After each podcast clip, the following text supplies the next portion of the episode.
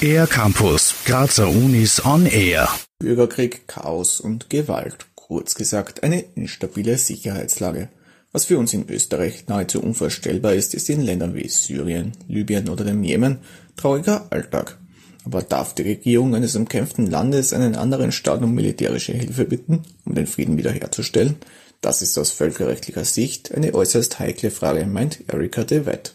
Die Forscherin wurde Anfang des Jahres aus Südafrika als neue Leiterin des Instituts für Völkerrecht an die Universität Graz berufen. In einer Bürgerkriegssituation stellt sich unter anderem das Problem, dass die anerkannte Regierung nicht mehr als repräsentativ wahrgenommen wird. Und dann stellt sich die Frage, ob eine solche Regierung tatsächlich noch in der Lage sein darf, militärische Unterstützung zu bekommen und ob das nicht zu einer Verletzung des Rechts auf Selbstbestimmung führen könnte könnte, weil das Volk da nicht mehr selber über ihr Schicksal entscheiden können, sondern es wird zu stark von externen Faktoren beeinflusst. Prinzipiell gibt es im Völkerrecht nur ganz wenige Ausnahmen, die es erlauben, dass ein Staat militärisch in die Belange eines anderen Staates eingreift. Denn die staatliche Selbstbestimmung oder Souveränität ist ein hohes Rechtsgut.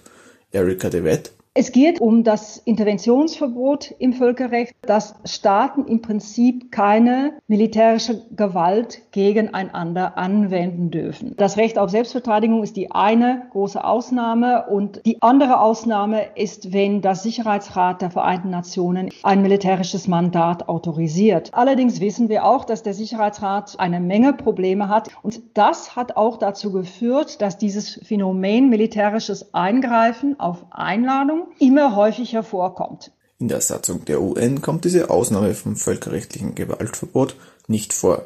Trotzdem gilt militärisches Eingreifen auf Einladung unter bestimmten Umständen als völkerrechtsgemäß, erklärt Erika de Wett. Politisch sei diese Praxis aber problematisch. Auf den ersten Blick, ja, das geht. Aber es muss sich um eine freiwillige Einladung halten. In der Praxis ist es politisch höchst problematisch, wenn ein sehr mächtiger Nachbar zu einem Land sagen, wir bitten Ihnen gerne Hilfe an, damit Sie die Lage unter Kontrolle bringen. Es ist schwierig, in einer Situation nachweisen zu können, dass diese Zustimmung dann auch wirklich echt war erklärt Erika de Wett, die im kommenden Wintersemester auch die Völkerrechtsvorlesung an der Rechtswissenschaftlichen Fakultät der Uni Graz halten wird. Informationen dazu gibt es zeitgerecht online auf revi.uni-graz.at.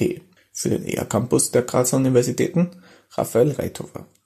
Mehr über die Grazer Universitäten auf ercampus-graz.at